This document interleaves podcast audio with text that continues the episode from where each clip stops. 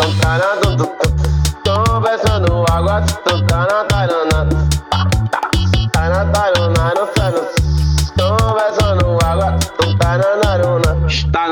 o programa número 129 desse podcast tão amado e idolatrado em todo o nosso Brasil, Varonil, conversando água, massageando as suas sinapses cerebrais.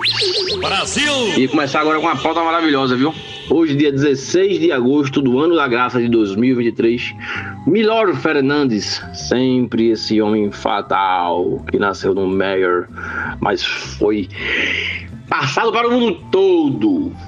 Pois é, hoje Milo Fernandes estaria completando 100 anos, ele que morreu há 11 anos atrás, tem 88, claro. E nos deixou uma vasta obra né, de axiomas, de pensamentos, preceitos, máximas, raciocínios, considerações, ponderações, devaneios, elocubrações, cismas, disparates, ideias, introspecções, tresvarios, obsessões, meditações, despropósitos, desgostos, plásticos, ditos, sandices, especulações, leviandades, imprudências, incoerências, desabafos, heresias e tantas outras coisas. Milo que foi cartunista, foi jornalista, foi teatrólogo. O bicho era completo de tudo. Então fica aqui nossa homenagem do podcast Conversando Água. Somente minha, né? Eu tô abrindo esse programa aqui hoje. Tive essa honra aí, que nosso MC Wilps passou para mim. Então fica aqui no, minha homenagem a esse homem que eu acho maravilhoso. Milor Fernandes, centenário dele. Tá registrado na história. Quarta-feira. Olá, bom dia, bom dia, bom dia, bom dia, bom dia a você que nos acompanha. Bom dia, filha da puta! Já é quarta-feira. Quarta-feira, né? Hoje é quarta-feira. Estamos iniciando a edição de hoje do programa Conversando Água.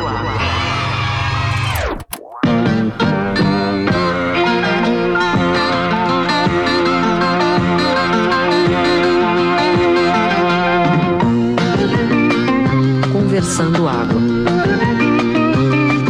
Conversando água. Conversando Água.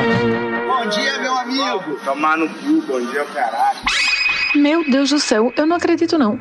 Já são quase três horas da tarde, ninguém falou nesse podcast, só Paulinho que abriu. Aliás, quero parabenizar Paulinho, né, por ter iniciado esse podcast em altíssimo nível. Lembrando aqui do centenário de Milô Fernandes, esse que foi um dos maiores criativos brasileiros, para usar uma palavra da moda que eu odeio, criativo. É, mas enfim, é, criativo antes era adjetivo, né, minha gente? Alguém decidiu que criativo agora é substantivo, ou criativo. Ah, ela é criativa da agência. Gente, eu tenho um pavor disso que me pelo todinha. Mas eu tô aqui lamentando pelos nossos ouvintes que daqui a uma semana não vão saber como estava o trânsito do Parnamirim na manhã desta quarta-feira, de 16 de, de, de, de agosto. Amanhã, 17 de agosto, é aniversário da nossa queridíssima Diana Meira. Então, daqui uma semana, os nossos ouvintes não vão saber como estava o trânsito dessa quarta-feira, 16 de agosto, porque vocês não se pronunciaram nesse podcast. Eu, que fico em home office, não poderia ter feito isso, né? Não poderia falar do trânsito. Eu espero que vocês se redimam e fale pelo, falem pelo menos do trânsito da volta para casa às 5, 5 e meia, 18 horas. Façam-me o favor. E antes que me acusem de também não ter falado nesse podcast, eu queria dizer que hoje eu participei, vou participar, estou participando de oito reuniões. Oito reuniões.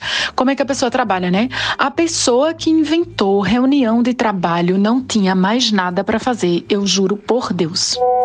Caralho, eu tenho muita raiva de criativo, viu, velho? Puta que pariu. Isso, obviamente, é coisa de publicitário, que acha que é a única profissão que é criativa, né, velho? Tipo assim, a pessoa não conhece nada do mundo, só sabe fazer margarina dançar e acha que isso é criatividade, tá ligado? Puta, né? Foda. Eu também.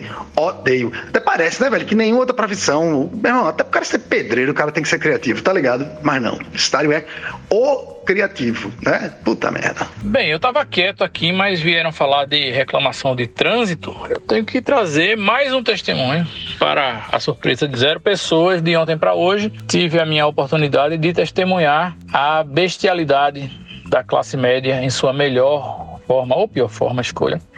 Né? Porque realmente todo mundo sabe que eu moro ali no Triângulo da Tristeza da Zona Norte e que ontem eu compartilho aqui no grupo, inclusive, essas coisas é, em registros fotográficos. Ontem eu vi uma mulher é, antes das sete da manhã de cócoras em via pública é, lustrando as rodas de um. Qual era o carro? Um Audi? Um BMW? Não sei. Era velho o carro, não era zero quilômetro.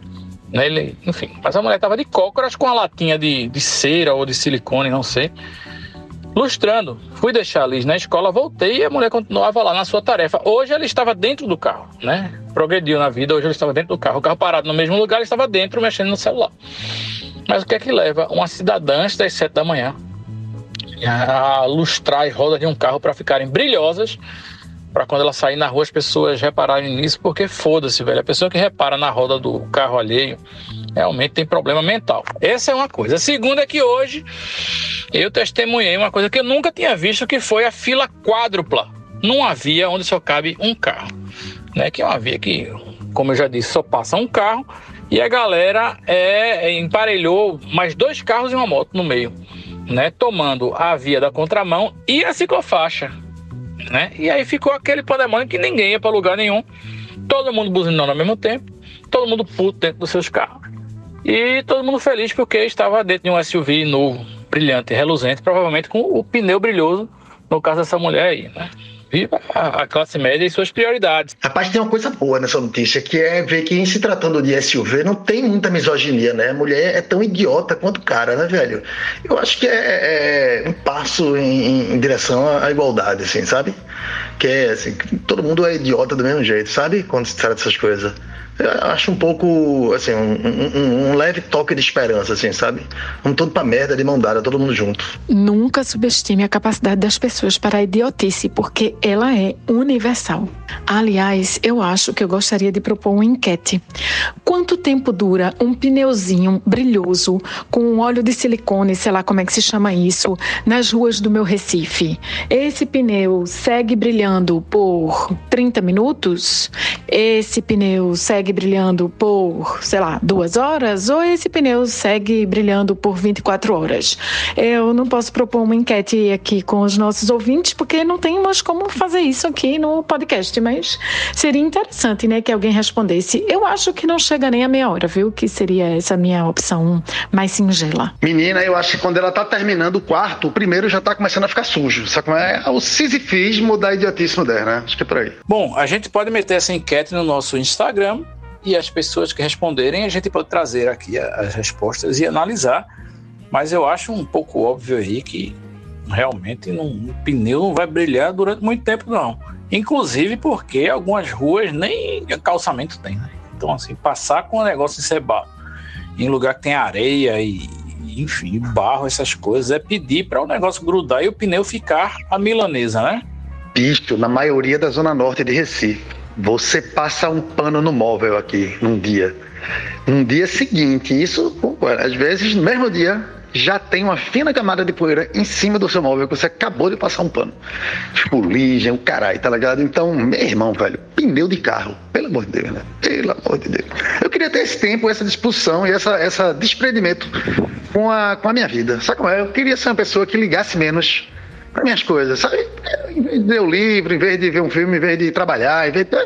vou limpar pneu. Porra, essa pessoa deve ser muito livre da vida dela, velho. Ou, ou então tá na merda, tá ligado? Você não Realmente, mas realmente mesmo não dá para subestimar a idiotice humana. Ela é inesgotável.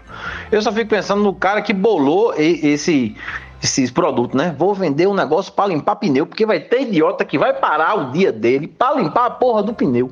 Não vejo sentido nisso, realmente. Mesmo numa porra de um lava-jato, que é um lugar especial, especialista em, em lavar né, automóveis, você lava a porra do pneu, você sai de lá já tá sujo, porra. Não adianta estar tá passando isso. É uma coisa sem sentido. Mas o ser humano é pródigo em fazer coisas sem sentido. É, meu Deus. E eu quero dizer para vocês que eu estou agora, nesse exato momento, na cidade de Pesqueira, vinha a trabalho, amanhã eu tenho uma audiência aqui logo cedo, já vinha hoje para poder não pegar a estrada de madrugada. E o clima aqui no Agreste, aqui é Alto Agreste já, né? Mais um pouquinho aqui já passa o verde, já começa o sertão pernambucano. O clima está uma delícia, assim, de fazer de Ana Moura e Fred Henrique bater o queixo. Né? Mas tá aquele, deve estar tá aqui, eu acho que 20 graus, vou olhar direitinho. Vou dar uma caminhadinha agora pela cidade, que eu acabei de chegar, me estabeleci aqui no hotel. Vou dar uma voltinha, né, para olhar aqui os, transeuntes, como é que está aqui o trânsito de pesqueira e passar para vocês, porque eu sou um repórter do Conversando Água, né? Que trago novidades e afins. Então, aguardem curiosidades sobre essa cidade maravilhosa chamada Pesqueira, no Agreste Pernambucano. Menina, essa mulher do, da roda aí, provavelmente ela é dona ou de um lava-jato ou da marca de cera que passa no pneu. Claro. Minha gente, porra, passar esse negócio para o, o, pneu ficar brilhoso antes de sair de casa é igual a botar perfume no cu antes de cagar. É exatamente isso, porra. Vai sujar do mesmo jeito, vai feder do mesmo jeito. Não sei por que o podcast sempre volta para esse tema, rapaz. Ou oh, não consigo entender. Acho que estamos precisando de uma lapada psicanalítica. Acho que a gente precisa investigar melhor essa nossa fixação anal, porque esse podcast claramente está com fixação anal. O que será que terá acontecido? Vamos precisar precisar fazer aqui uma sessão de terapia em grupo. Eu disse terapia, quero deixar bem claro, né? Eu vou precisar ouvir vocês ou a gente vai precisar chamar uma pessoa de fora, porque eu não posso me analisar, não é? Enfim, é isso. Não vamos mexer nisso não, que vai acabar fedendo. A Prefeitura estará realizando amanhã a campanha Cidade Bonita. Colabore. Fique dentro de sua casa. Olhe, Normalmente aqui nesse podcast, quem fala de cu não sou eu. Mas se for fazer terapia de grupo, tem que participar o grupo todo, né? Então a gente pode criticar os coleguinhas, pode falar mal um do outro, pode brigar. A questão é que o cu volta a aparecer. Então é melhor não mexer, não, como nosso amigo Paulinho disse, vai acabar fedendo. Tá todo mundo de prova, todo mundo de prova que não fui eu que falei em cu nesse episódio, né? Não fui eu que comecei com isso. Porque toda vez eu sou acusado que eu trago o cu de volta pra pauta. Não fui eu. E por dentro o cerejo deve estar pensando: puta que pariu, roubaram a minha pauta da semana.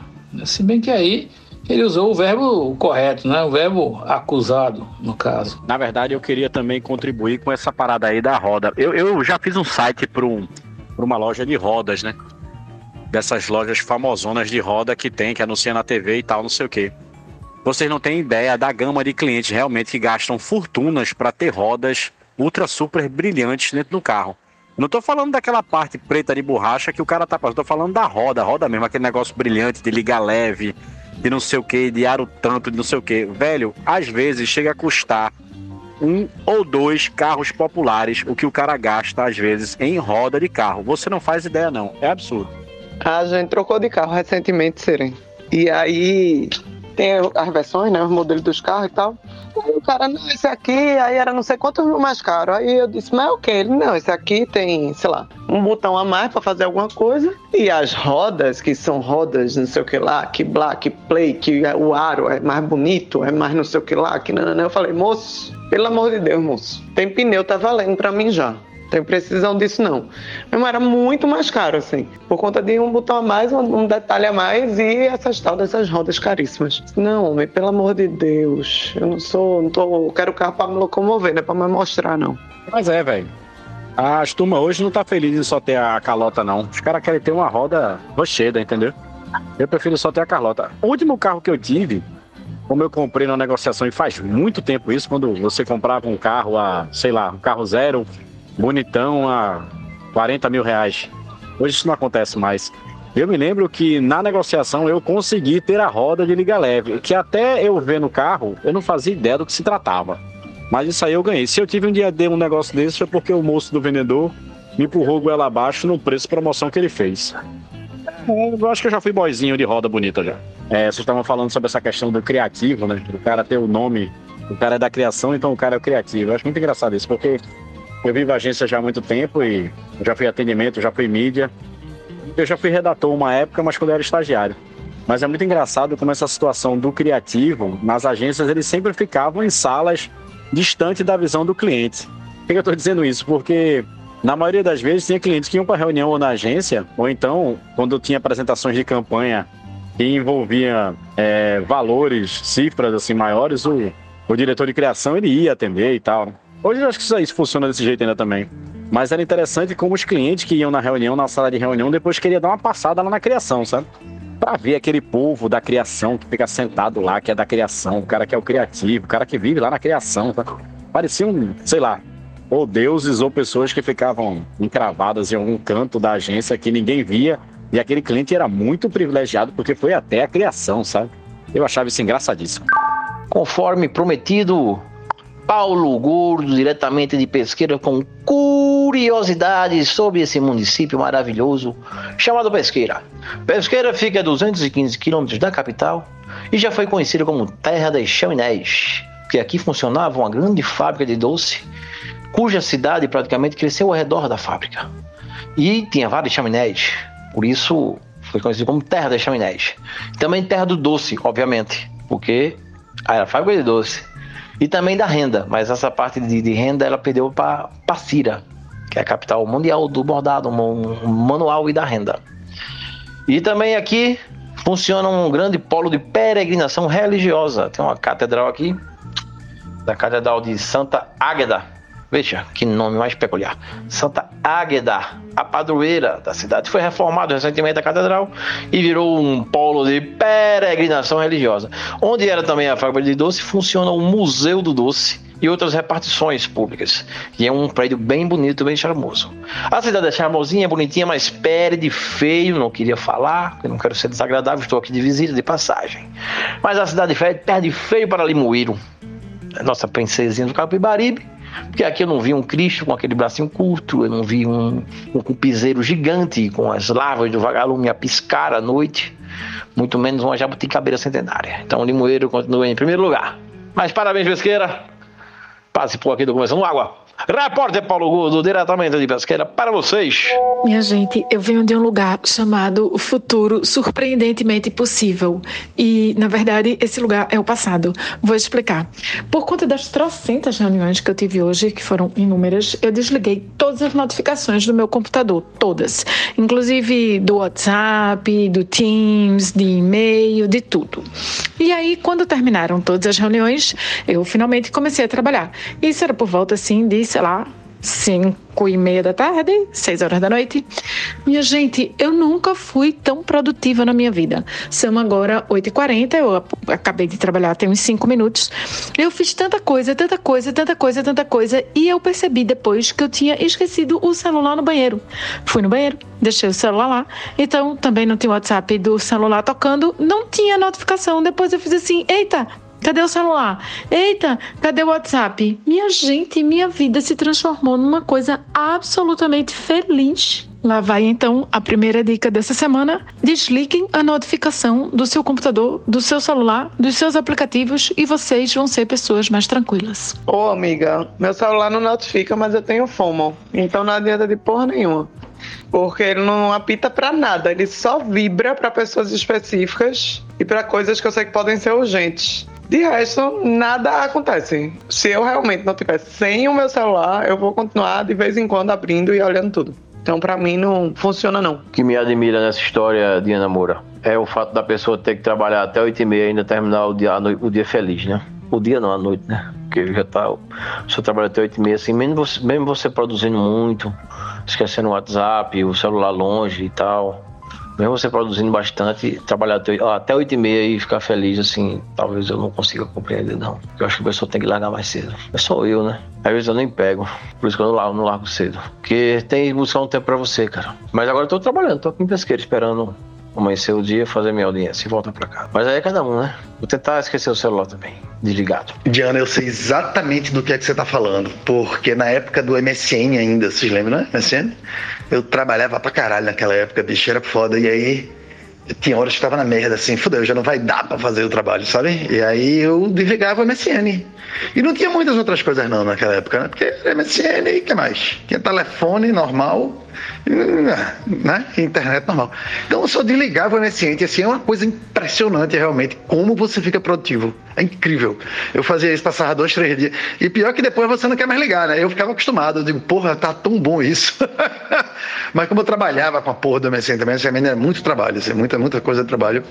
Então, eu tinha que ligar de volta. E aí era isso voltava pra merda. Inclusive, lembrei de uma coisa engraçada agora, é, como é o modal da comunicação, né? Da forma de comunicação.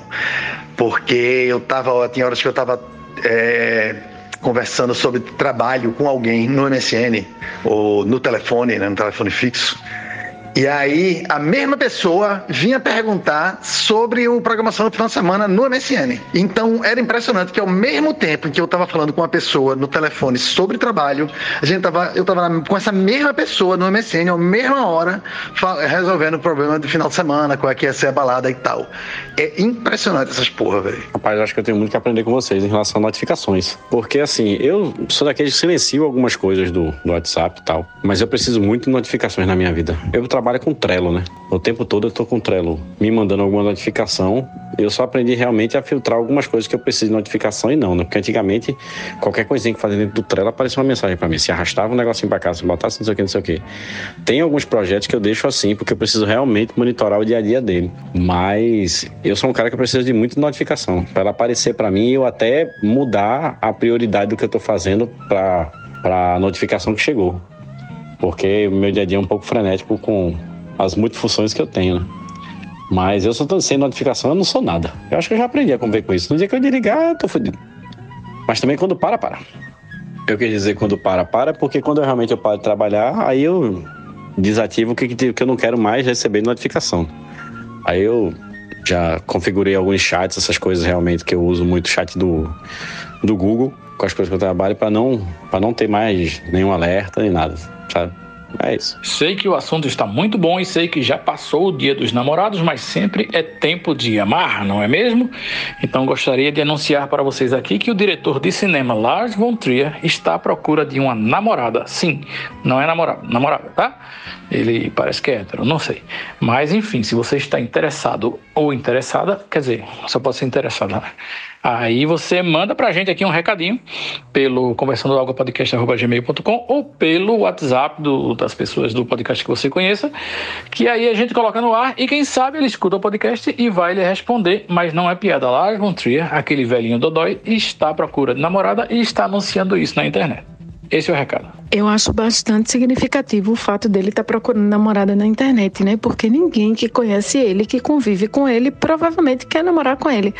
Uma vez que ele sim conhece muitas coisas, é um sujeito bastante extrovertido, vive em eventos de cinema, que é onde estão todas as beldades do cinema, olhem só, mas é extremamente misógino. Os filmes dele deixam isso bem explícito. Embora eu goste dos filmes dele, a gente tem que assistir com aquele, né? Atenção, cenas de misoginia explícita do começo ao fim. Rapaz, ainda bem que vocês comentaram, porque eu não tenho o que comentar, né? Mentira, eu vou comentar, claro. É, mas é isso, né, rapaz? Quem, quem imagina? Eu sei que tem gente que gosta de apanhar e tal, tem maluquice pra tudo, né? Nem maluquice, né? Tem gosto pra tudo, né? Mas, velho, é isso. Namorar com o Von Trier, meu velho, é um nível de problema eu acho que, né? É melhor ir para um psiquiatra e tentar resolver essa porra. Então vamos lançar uma enquete, mas não vai ser no Instagram, vai ser entre os membros do podcast que estão participando nesse momento. O que é que vocês acham menos roubada? Namorar com Lars von Trier ou com algum cineasta pernambucano aí? sei lá. Bota anos 90, 2000, sei lá. Eu não conheço os atuais mais, né? Mas o que, é que, vocês acham? Rapaz, eu acho que essa é uma falsa dicotomia. Nem sei, tô chutando uma palavra bonita, mas assim, obviamente é a mesma coisa, assim, né? Quer dizer, não é o mesmo problema, mas é, né? Você prefere levar um, um murro na cara ou um murro no, no estômago? Sabe como é? Velho, Aí tem alguém que prefere se fuder de um jeito, ou se prefere se fuder do outro, tá ligado? Você quer uma tapa na cara, você quer um chute na canela. Então, mas não, velho, não dá pra escolher. Puta que pariu, velho. É por isso que me perguntam o que é que Felipe faz e eu digo que ele trabalha com audiovisual. Porque, né? O que é que eu vou dizer? Sobre essa enquete aí, eu só tenho uma palavra para falar. Passarás! Eu tenho um amigo chamado William Paiva. Parece que ele já fez uns filmes aí. Quem faz filme é cineasta, William? Mas minha gente, calma. Que o William ele fez um filme, né? A diferença é fazer um filme e você ser diretor, né? É tipo, eu vou fazer uma instalação elétrica aqui, né? Ou eu sou eletricista. Sabe como é, né? Pô, né? Vocês estão igual a, a publicitário. Eu, eu não sei se ele se identifica como diretor, aí é outra história. Mas o fato de ter feito filmes não quer dizer que ele é um diretor. Né? Eu penso. Vou repetir o que eu já escrevi aqui por texto no Meta, como diria Cecília, né? Aqui dentro do grupo, que é eu fiz vários filmes de animação, né? E aí ficaria um pouco complicado eu assediar ou até mesmo ter relações com personagens inexistentes ou no máximo impressos numa folha de papel. Seria esquisito, hein? Será que se dá um roteiro aí de um filme? Não sei. O povo quer saber: cineastas só assediam atrizes ou podem assediar assistentes de direção, podem assediar produtoras ou produtores, ou podem assediar, sei lá, outras pessoas envolvidas na cadeia do cinema? O povo quer saber. Não fujam da raia. Agora, enquanto vocês pensam nesse assunto, eu queria fazer aqui uma desdica, uma reclamação, uma queixa, sei lá como é que vocês vão chamar. Eu adoro cozinhar, como todo mundo sabe aqui nesse podcast. Amo. E eu adoro o programa de receita, mas inventaram um inferno na TV fechada, um caos, que é o tal do programa de receita com entrevista. Velho, eu não quero ver entrevista. Eu não quero ver Paola Carosella entrevistando Paulo Miklos do Titãs. Eu gosto dos dois, muito bastante, mas eu quero ver só a receita. Pode. Aquele programa de Bela Gil era insuportável, porque você, para pegar uma receitinha de 20 minutos, você tinha que passar uma hora ouvindo ela falar besteira com um monte de gente. Pelo amor de Deus, é por isso que Rita Lobo continua diva rainha. Ela fez umas entrevistazinhas também, mas essa fase já passou. Era bem chato também.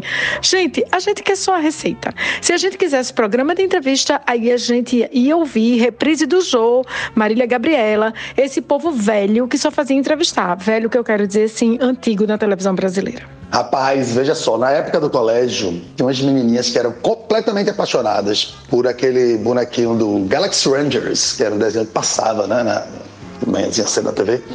Rapaz, as meninas eram, eram apaixonadas pelo bonequinho, velho. Então, sei lá, não sei se dá pra ir, mas que elas tentavam, acho que elas tentavam, não sei se, não sei como, a criatividade tá aí pra isso, né? Engraçado é que eu fui, vinha na minha cabeça assim, que o nome do cara era Shane Guzman, tá ligado? Só que eu, porra, velho, cara, esse Guz é o cara de, de Top Gun, né, velho? A gente falou desse dia desse, eu tô doido, mas não, o cara é esse mesmo, Shane Guz. Guzman? Pois é. Você sabe, Diana Moura, que eu tenho um projeto de um programa de culinária chamado Ponto de Safena Cozinha e Bistrô. É um culinário um pouco mais de carregação.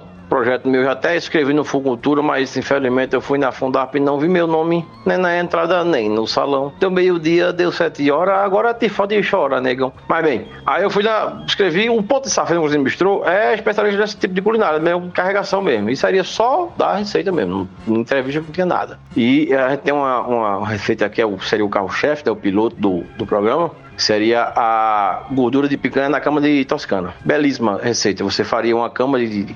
Pausa aí, aqui é o editor do programa. Essa ideia do Ponto de Safena Cozinha Bistrô é tão legal que a gente deliberou aqui no grupo internamente e decidimos transformá-la num quadro fixo do programa, com direito a vinheta e tudo. Então, solta a vinheta aí! Ponte de Safena, cozinha bistrô. Pegava a linguiça, né? Toscana, desconstruía todinha, abria, tirava aquela pele, desconstruía, fazia uma cama bonita assim, uma travessa redonda. Pegava a picanha, botava pra assar a picanha, pegava a carne já prontinha, bem, tirava a carne da picanha, pegava só a gordura, jogava a carne fora, dava pro cachorro. Corta, fatia essa gordura todinha, faz uma cama legal. Cobre isso tudo aí com queijo cheddar, dois dedinhos só. Faz uma florzinha de queijo de manteiga, bota no meio assim para poder fazer a decoração e polvilha com, com farofa de bacon, farinha de bacon assim por sobre. Bota pra, no forno e depois é só servir. Vem acompanhado de um desfibrilador ao lado para qualquer tipo de eventualidade. Rapaz, tem um colunista da Folha de São Paulo que eu adoro, que ele assina uma coluna chamada Cozinha Bruta. E eu acho que ele ia gostar de algumas das suas ideias. Ele não vive apenas disso, né? Mas ele vive também disso, assim, de enaltecer uma certa culinária um tanto quanto menos é, glamourizada, menos gourmet, comida real. Mas lembrando que comida real pode ser só um caldinho de feijão, né? Um caldinho de, de feijão, um baião de dois, é comida real também. É, Ponte de Safena, eu acho que é um grau a mais de sofisticação, né? Na, no projeto do Cozinha Bruta. Quer dizer, ele não exatamente né, precisa cozinhar. Às vezes ele dá dica de bar, de restaurante. Enfim, é uma coluna ótima. Aliás, vai aqui outra dica. Se você não estiver fazendo nada, se você é assinante da Folha de São Paulo, se você gosta, né? sei lá, de falar de comida de uma maneira sincera, honesta e feliz, é, leia as colunas do Cozinha Bruta. Eu gosto muito. Enfim, na falta de um programa de receita decente, de receita, que não tem entrevista, porque eu não quero ouvir a conversa de ninguém. Eu tive oito reuniões online hoje, eu não quero ouvir conversa de ninguém, eu já conversei demais. Então, na falta de um programa de receita decente, eu estou aqui assistindo Flamengo e Grêmio pela semifinal 2 da Copa do Brasil. A primeira foi vencida pelo São Paulo, que neste momento, obviamente, está na final da Copa do Brasil. E eu queria saber de você, querido ouvinte, por quem você torce menos, pelo Flamengo ou pelo Grêmio? Quem você gostaria mais que perdesse? Eu gostaria que os dois perdessem. Como é que faz isso? Eu, a gente precisa inventar isso no futebol, sabe? Derrota dupla. Os dois perderam, os dois foram eliminados no mesmo jogo.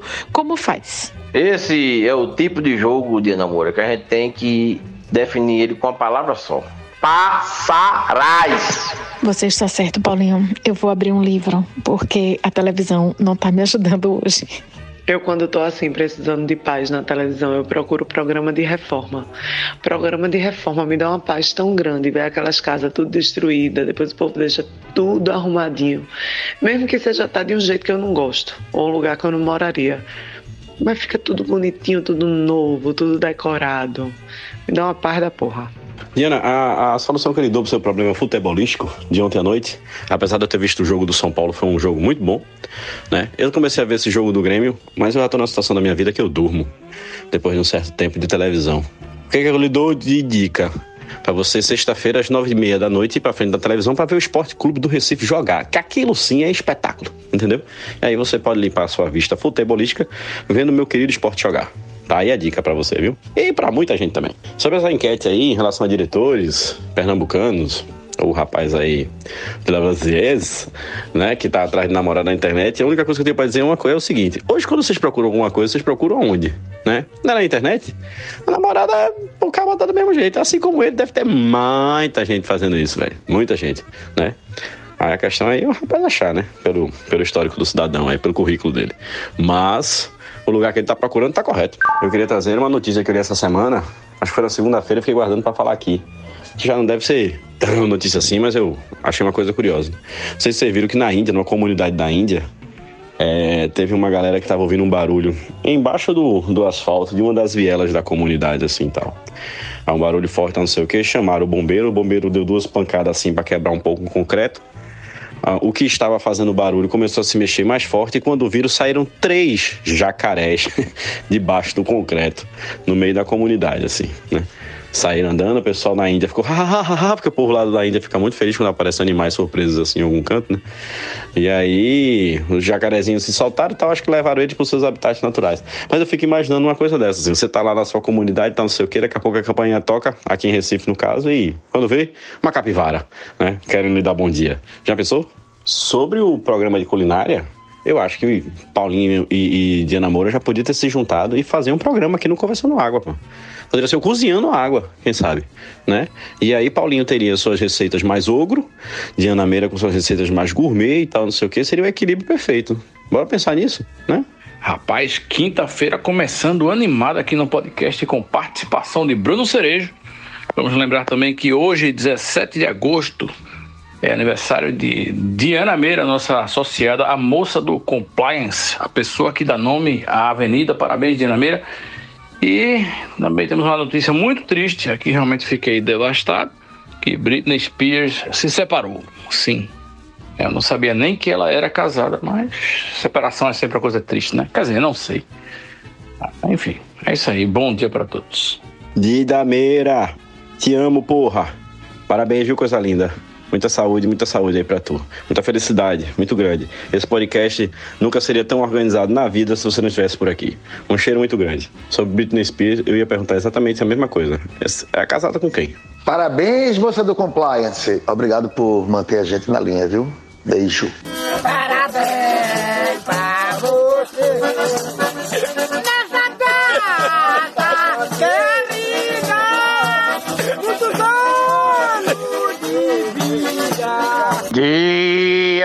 Diana Meira lá, lá lá lá lá lá lá lá lá lá lá lá Diana Meira lá, Diana Meira lá, é Diana Meira que bota pra rombar. Parabéns, minha jovem. Diana Meira divide a data aí com nossa querida Avenida 17 de Agosto. Por que ela tem esse nome?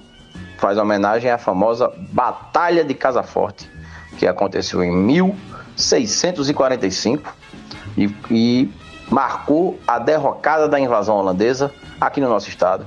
Então, em homenagem aos soldados, aos soldados, os guerreiros, as guerreiras que lutaram nessa batalha, é, nomeou-se essa avenida que corta a Zona Norte aí para desembocar na minúscula Avenida Parnamirim de Avenida 17 de Agosto.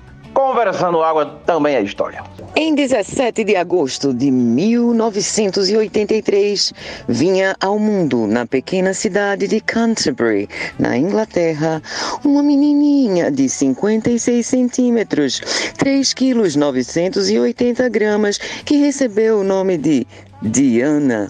Muitos achavam que era em homenagem à então Lady Di, princesa do Reino Unido, mas não era porque sua mãe e seu pai já gostavam desse nome há muito tempo. No entanto, esta menininha sim se tornou uma grande lady. Minha irmã, que eu vi desde esse primeiro dia, que provavelmente gerou vários sentimentos aí de ciúme, né, e pai e tal, mas depois de muito cuidado, muita farra, muita irmandade, muitas parcerias, muitas divisões, muitas histórias. Muitíssima amizade, te amo demais, hermana Diana sigamos em frente por mais 40 e 40 e 40, né? Do Centani, como diz a história. Feliz aniversário, minha linda. Só não invente de experimentar as receitas do de safena de Paulinho, porque aí eu acho que reduz um pouco é, a timeline do ser humano. Sobre a enquete, velho, eu já caí nessa há muito tempo. Eu tenho uma quedinha pelos criativos, é, historicamente falando, ao longo da parada. E como Dida, né? O meu boizinho hoje é do audiovisual, diretor, então é isso, já está respondido. E só mantendo né, a linha do Não Fuja da Rádio de Ana Moura, o YouTube dissesse que se eu fizesse filme de animação, não sei o que lá, mas eu sei que tu assinas pelo menos uns dois ou três videoclipes, não? É, não é dizendo que você é um assediador de forma alguma. Mas para a pessoa ser considerado cineasta, tem que ter feito um longa-metragem um diretor, assim, eu não, eu não captei não o, o contexto nesse sentido. Vou explicar de novo. A pessoa fazer uma parada, duas, naquele, né, com aquela expertise, ele não é aquela pessoa, né? Ele está executando um serviço daquela natureza, né? Se eu for ajeitar as instalações aqui elétricas da minha casa de alguma capacidade, em alguma capacidade, eu não sou eletricista, não. Eu ajeitei as instalações elétricas da minha casa, né? Apesar de ser outra coisa. Mas, né? Então, o eletricista é outra pessoa, é outra coisa. Então, espero que tenha ficado claro. Obrigado. Diana Meira, meu amor, minha comadre, minha amiga, parabéns, feliz aniversário. Isso não é uma mulher, é uma avenida gigante, imensa, generosa, uma leoa para defender seus amigos, uma pessoa incrível, de um coração imenso. Desejo tudo de bom para você no seu dia. Espero que só as coisas boas aconteçam nesse novo ciclo que se avizinha, nessa nova volta do sol. Na verdade, essa nova volta da Terra em torno do Sol. Mas enfim, o ciclo é solar e é assim que a gente diz. Sere, então, não fui ver mais aquele jogo bosta. Não é, não tava reclamando do jogo, não. Eu tava reclamando dos times, porque Putovski e Kiparovski, você assistir um jogo do Flamengo contra o Grêmio, tipo assim, não tem para quem torcer. Você tem fica torcendo pros dois. E alguém cai aí, alguém se machuca, não gravemente, claro, mas assim, só a ponto de deixar o jogo. Ei, juiz, marca aí alguma coisa que não houve, expulsão de cada lado. Tipo assim, você tá torcendo pra briga e o jogo, né? Aí eu desisti e fui ler Lacan. Foi ótimo. O probleminha é que eu perdi um pouco o sono, porque você começa a ler Lacan, né? É isso, quando você abre um livro, muitas janelas se abrem, várias portas vão se abrindo uma atrás da outra e um pensamento entra dentro do outro e você, aí você pega outro livro que você estava lendo no ano passado para consultar, para lembrar daquele conceito e daqui a pouco, enfim, é isso, perdi o sono. E assistir jogo do esporte, não, amigo, desculpa. Eu gosto muito de tu, mas eu tenho mais o que fazer. Tá muito bonito aí, mas vamos trabalhar agora. Trago para vocês uma pauta que me deixou perplexo. Descobri que na cidade de Itu existe um clube de tiro misturado com casa de recepção. Chamado Base Armalite ou coisa parecida, não sei pronunciar, vou deixar aqui a reportagem para vocês verem, mas que durante as férias agora em julho eles fizeram é, colônia de férias para crianças a partir de 4 anos para que elas aprendessem táticas de sobrevivência, né? No, nos posts deles, nos vídeos, tem crianças, inclusive mostrando o rosto das crianças, todas camufladas e com pintura de guerra e manuseando armas. E muitos pais ficaram realmente frustrados porque era a partir de quatro anos. Tem comentários nos posts de mães pedindo para que o próximo seja a partir de três anos, para que as crianças, para que as famílias botem as crianças de três anos para terem contato, os seus primeiros contatos com armas. E lá nesse lugar também eles fazem casamentos, batizados e qualquer outro tipo de festa, sempre com temática de tiro. Ou seja, do mesmo jeito que você está num buffet e você pode incluir certas coisas, ou, ou, certas comidas, ou certos brinquedos no buffet infantil, lá você pode incluir sessões de tiro e escolher o tipo de arma, escolher a temática e assim por diante. Veja só que coisa, né? Nunca sabia que, nunca soube que isso existia. Mas eu acho que eu preferiria continuar sem saber que existe. Né? Mas paciência. Vou deixar o link para vocês aí paciência. Tudo bem, Fred, vou aceitar a sua explicação. É, caralho, eu, eu preferia não ter ficado sabendo dessa também, não, velho. Puta que pariu. Já não basta, né? A gente saber que isso acontece nos Estados Unidos com frequência. O povo bota a arma dentro do beijo da criança para tirar foto. E ter uma bosta dessa. Brasil que assim, né? Porque a gente sabe que estava acontecendo no Brasil também, mas, né? Não, não, que tristeza, gente. Tudo isso em nome de Jesus, Jesus Crime. Rajada de fé. Tá, tá, tá, tá, tá. tá, tá, tá, tá, tá, tá, tá, tá, tá. Amém. Carai, Paulinho, me desculpa, mas Jesus Cristo entrou nessa totalmente de graça. Não tem nada a ver com Jesus Christ isso aí. Inclusive, nem o William falou que tinha a ver com religião. Pelo amor, né? Vamos virar o disco. Achei essa crítica bastante aleatória, tipo assim, Jesus Cristo não fez nada para lhe ofender, do nada você deu na cara dele. É, me lembrou um, um, pouco uma crítica que eu escutei num podcast chamado Posse de Bola, não sei se eu já falei aqui, nesse nosso podcast, podcast que é bem melhor do que o outro, mas enfim. Posse de Bola é um podcast sobre futebol e tem um jornalista mais antigo, assim, chamado Trajano. E aí, Trajano, um ouvinte do podcast deles para elogiar, disse assim: vocês hoje, não sei o que lá, é, estão melhores do que Karnal. Aí do que Cortella, sei lá, e Trajano. Detesto Cortella, odeio Karnal, dois sujeitos chatos pra burro. Nossa, mas aquilo lavou minha alma, porque eu acho Cortella e Karnal extremamente chatos. Eu me diverti tanto com essa crítica aleatória. Aí outro jornalista que estava na bancada disse assim: pô, que crítica aleatória, o cara tá atravessando a rua e é atropelado assim do nada. Foi você agora, Paulinho, atropelou Jesus Cristo do nada, ele nem lhe fez nada. Veja, Diana, eu, eu, eu, entendo o seu lado, eu concordo que pode ter parecido uma crítica completamente aleatória, mas assim, também é porque ultimamente, ultimamente nos últimos muitos anos, né, você sabe que a gente não pode ouvir falar de arma que a gente automaticamente associa a Jesus e não é coisa nossa não, isso é coisa que veio de forma externa aí, né, para cima da gente e arma hoje em dia está intimamente associada com a imagem de Jesus. Sinto muito. Então, assim, o comentário pode ter parecido aleatório para alguém que é uma religiosa como você, mas para quem é secular e tem a referência externa, né, do, principalmente do, do cristianismo do catolicismo, meu irmão, e, e do também dos evangélicos, né? Mas aí mistura tudo, né? Então, Cristo, né? O Cristo, ele vem, velho, com um AK-47 na mão e uma Bíblia do outro, tá ligado? E pisando no pão e chutando peixe. É, essa é a imagem, infelizmente. É mais ou menos isso que o Fred explicou aí, Diana. Não é uma crítica ao próprio Jesus Crime, não é, diretamente a ele, né? Mas o pessoal que usa o nome desse pobre profeta, o século I da Galileia, é em nome desses absurdos aí, entendeu? Então a gente sabe que, infelizmente, ele é utilizado para isso. Mas a culpa não é do bichinho. Ele tá lá na dele, né, ressuscitou, tá ao lado do Pai, no reino eterno, tá de boinha.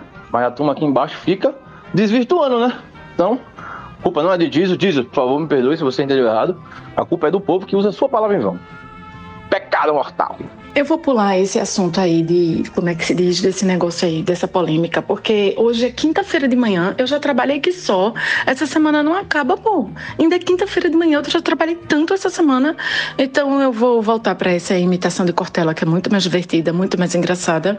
Eu quero saber, William, você que colocou essa imitação de Cortella aqui no grupo, me diga onde é que a gente compra mais dessas. Eu quero comprar dessas aí. Adorei esse negócio. E eu acho um saco esse povo que fica entrando antigamente na imprensa, né, nos veículos, principalmente rádio, e tinha em revista também de comportamento, e agora em- na internet, fica dizendo o que é a felicidade, onde é que você encontra, como é que você faz, e no fim termina dizendo assim, mas é uma busca muito pessoal. Ah, vá se lascar. Tipo assim, tu entrou aqui, tu perde, perdesse meu tempo, gastasse meu tempo, quer dizer, eu perdi meu tempo, pra ouvir e tu- tu dizer o que eu já sabia, é nada, que a felicidade é uma busca pessoal. Gente, esse povo é muito chato. Carnal, então, pra mim, é o primeiro da fila da chatice. A felicidade só se é a própria. Peraí, ficou pronta a empada. Concordo, Diana Moura, mas concordo em partes. Essa, essa fala aí de, de, do Gordela aí, que ele colocou, a questão da empada eu achei um pouco gordofóbica, né? Por quê? Porque só o Gordela gosta de empada. Não é verdade? Todo mundo aqui gosta de empadinha. Porra, empadinha quentinha, caralho. Abraça você, cara. Abraça sua alma. Lhe conforta a existência. E com relação à felicidade, felicidade é isso, cara. Felicidade é uma empadinha quente logo cedo. Não é verdade? Pô, vai entrar uma receita empada aí no, no, no nosso querido Ponto de Safena Cozinha Bistrô, viu? E alguém falou uma vez, não sei se é algum desses, desses coaches aí de depressão, que felicidade é o que você encontra nos intervalos da tristeza. Essa é pesada. Essa parada com mira de luz é o rifle de Jesus. Mas brincadeiras à parte, eu, eu gostava mais quando essas coisas a gente sabia que só tinha, tipo, lá nos Estados Unidos, sabe? Essas babaquices. Esse negócio de colônia de férias de pirraia pra dar tiro, por exemplo. Que eram umas coisas que pelo menos a gente tinha na cabeça assim, meu irmão, tu quer fazer uma merda dessa? Vai morar nos Estados Unidos, pô. Vai lá que lá tem essas merdas lá. Aqui não tem essa porra, não. Foi essa época que a gente podia ter certeza de uma coisa dessa, ou achar que tinha certeza, ser iludido por isso, né? Pra falar a verdade, eu acho que esse tipo de babaquice já existe há muito tempo. É agora que a gente tá sabendo. A questão é essa. Porra, eu tô saindo aqui pra trabalhar e acabo de receber uma notificação de que o hacker começou a depor na CPI neste momento. Quase que eu cancelo a reunião e volto pra casa pra assistir. Sinceramente, eu acho que vai ser muito mais interessante. Minha gente, bom dia. Obrigada por todas as felicitações. Eu parei de ouvir o resto da conversa, sem nem o que é que vocês estão falando. Mas obrigada por ser alegria semanal, diária, mensal, constante na minha vida. Amo muito vocês. Muito. Will, tô vendo aqui, Will. Liguei aqui a TV e tô assistindo aqui. O que eu posso dizer nesse primeiro momento que eu liguei, nos primeiros 10 segundos, é que o hacker parece muito com aquele vilão do Austin Powers.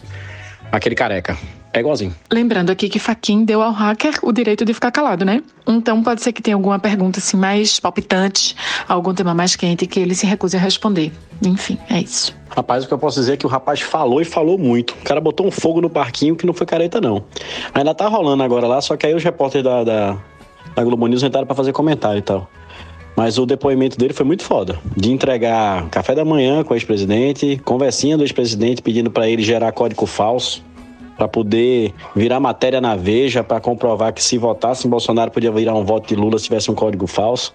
O cara em momento algum diz que é contra a urna eletrônica, acredita na, na lisura delas e tal, mas ele deixa um climinha dentro da, da CPI que é sobre o que todo cara de tecnologia às vezes fica insistindo em relação a isso, que basta ter uma pessoa mal intencionada dentro do, do TSE para poder dar em merda, sabe? Quando na verdade não é exatamente isso. O lacre que existe no código-fonte não é uma coisa que todo mundo tem acesso e mesmo assim não é uma coisa como você chega lá com um alicate tora e pode mexer, né? É muito diferente. Você tem, tem uma composição dele que é dividido realmente entre vários técnicos e não, dá- não se dá hoje o poder é só uma pessoa. né? Enfim, fogo no parquinho. É, rapaziada, acaba botando um assunto aqui, né? Eu tava lendo um- algumas coisas aqui na internet. Inclusive chegou uma, uma indicação de assunto de uma, de uma ouvinte aqui pra mim, que eu acho bom a gente botar aqui na pauta, né? É, foi dada a notícia que um homem de 55 anos teve uma ereção de 30 horas e precisou fazer um procedimento cirúrgico. De acordo com a nota, o rapaz consumiu uma droga chamada, que é conhecida como droga da Barbie. É uma substância que é usada de forma é, ilegal, né? Para ajudar em bronzeamento, né? Eu fiquei meio sem entender, assim, um pouco, né? É, a droga, no caso, é, tá- ela é estudada pelo, pelo o Grupo de Ciência Nacional do Mundo. O caso está sendo estudado também pelo, pelas autoridades de ciência do mundo. Né? Só sei que o rapaz teve uma, uma ereção aí de 30 horas, deu um desespero no moço e ele partiu para a cirurgia para ver se, o, se a pitoca amolecia. Né? 30 horas, velho. Tem gente que ia adorar, tem gente que dá um desespero da porra, né? Mas enfim, tá aí a nota, queria saber o que, vocês acham, né? A Barbie realmente detonando até em situações de pinto duro. Rapaz, não entendi nada, viu, Bruno? Quer dizer que existe então uma, uma droga da Barbie e que a droga da Barbie é usada em bronzeamento artificial e que provoca a ereção de 30 horas. Que produto espetacular é esse? É a água rabelo dos tempos modernos que servia para irritação na garganta e pereba na unha, né? Não sei se vocês lembram disso, mas tô dando aqui atestado de velho. Não sabia que existia um produto tão versátil, assim, multiuso, como essa droga da Barbie. Qual é o nome da, da droga? Eu, perdi aí no áudio, fiquei tão atordoado que eu nem captei. Se você puder repetir aí, por favor. Se tiver link, manda também, que eu fiquei muito curioso. Sim, trabalhamos com provas, tá? Botei o link aí pra vocês darem uma olhada. O nome da droga é melana, Melanotan 2, né? Aí a situação foi exatamente essa, né? Depois de muito tempo de pinto duro, o rapaz precisou entrar no procedimento cirúrgico aí, né? Eu também não sabia, não tinha conhecimento dessa droga, né?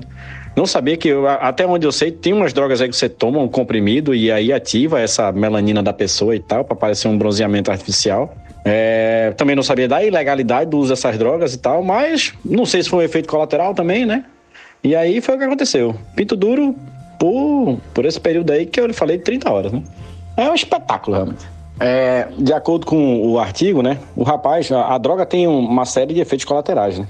A disfunção sexual, fadiga, problemas de falta de apetite, entre outras coisas, né? Uma, uma, uma gastroenterite aí, risco em potencial até mesmo de câncer de pele, né? De acordo com, com o que a nota fala. Eu acho que dos males o dele foi o menor, né? Porque dentro dessa bronca toda aí, o cara só ficou de pinto duro, porra. Beleza. 30 horas é foda, mas eu acho que saiu, saiu no, no lucro aí, rapaz. Essa é a substância mais nonsense de que se tem notícia. Primeiro, porque a Barbie não é bronzeada, ela é branquela. Segundo, porque a Barbie não tem pinto. Tipo assim, está tudo errado. Agora, o que a Moura falou aí também é um fato, né? Por que se chama droga da Barbie? Eu não faço a mínima ideia. A nota também não fala sobre isso, não explica, né? Mas vai ver que pode ser alguém da Polícia Federal que tá dando nome pra esse tipo de coisa. Porque a Polícia Federal é boa de ficar dando os nomes nada a ver pras operações que sai de casa pra resolver alguma coisa. Se bem que ultimamente teve umas mais criativas aí. Pelo menos tinha um- uma pesquisa, botava um termo ou outro assim pra realmente fazer sentido. Mas eu ainda acho que quem criou o nome aí da droga da Barbie não entende porra nenhuma de Barbie. E nem de roladura. Nem de bronzeamento artificial. Bem, ontem, como vocês sabem, a gente colocou uma enquete lá no Instagram e estou aqui agora para ler as respostinhas engraçadas que as pessoas deixaram nas duas perguntas que foram sobre é, o ato absurdo e incompreensível da classe média aqui do meu bairro de lustrar o pneu do carro antes das 7 da manhã, antes de pegar o trânsito e sair de casa e ir pro trabalho, pra escola, enfim. Lembrando que você pode interagir com a gente lá pelo nosso Instagram, que é o arroba Conversando Água Podcast, e também pode apoiar a gente pelo apoia.se barra é, Conversando Água, é isso né? Enfim, deixa de ser pirangueiro e apoia a gente aí, senão a gente vai fechar esse barraco. Mas vamos lá. Primeira pergunta era: Você lustra o pneu do seu carro antes de sair com ele?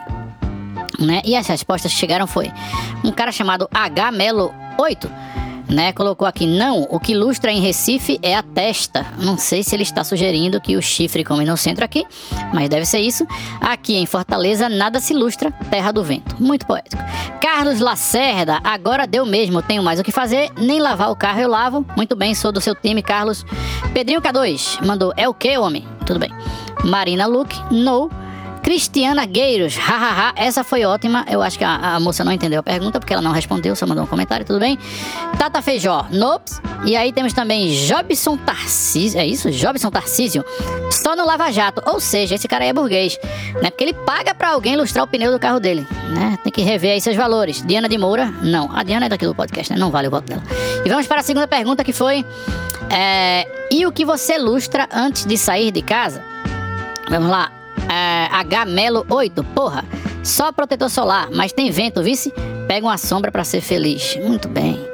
É, Carlos Lacerda respondeu os cabelos e a barba. Hum, esse deve estar tá, com cara aí de que tem bicicleta na sala, de que moe o próprio café em casa e que ganha disco de vinil da namorada. É isso aí.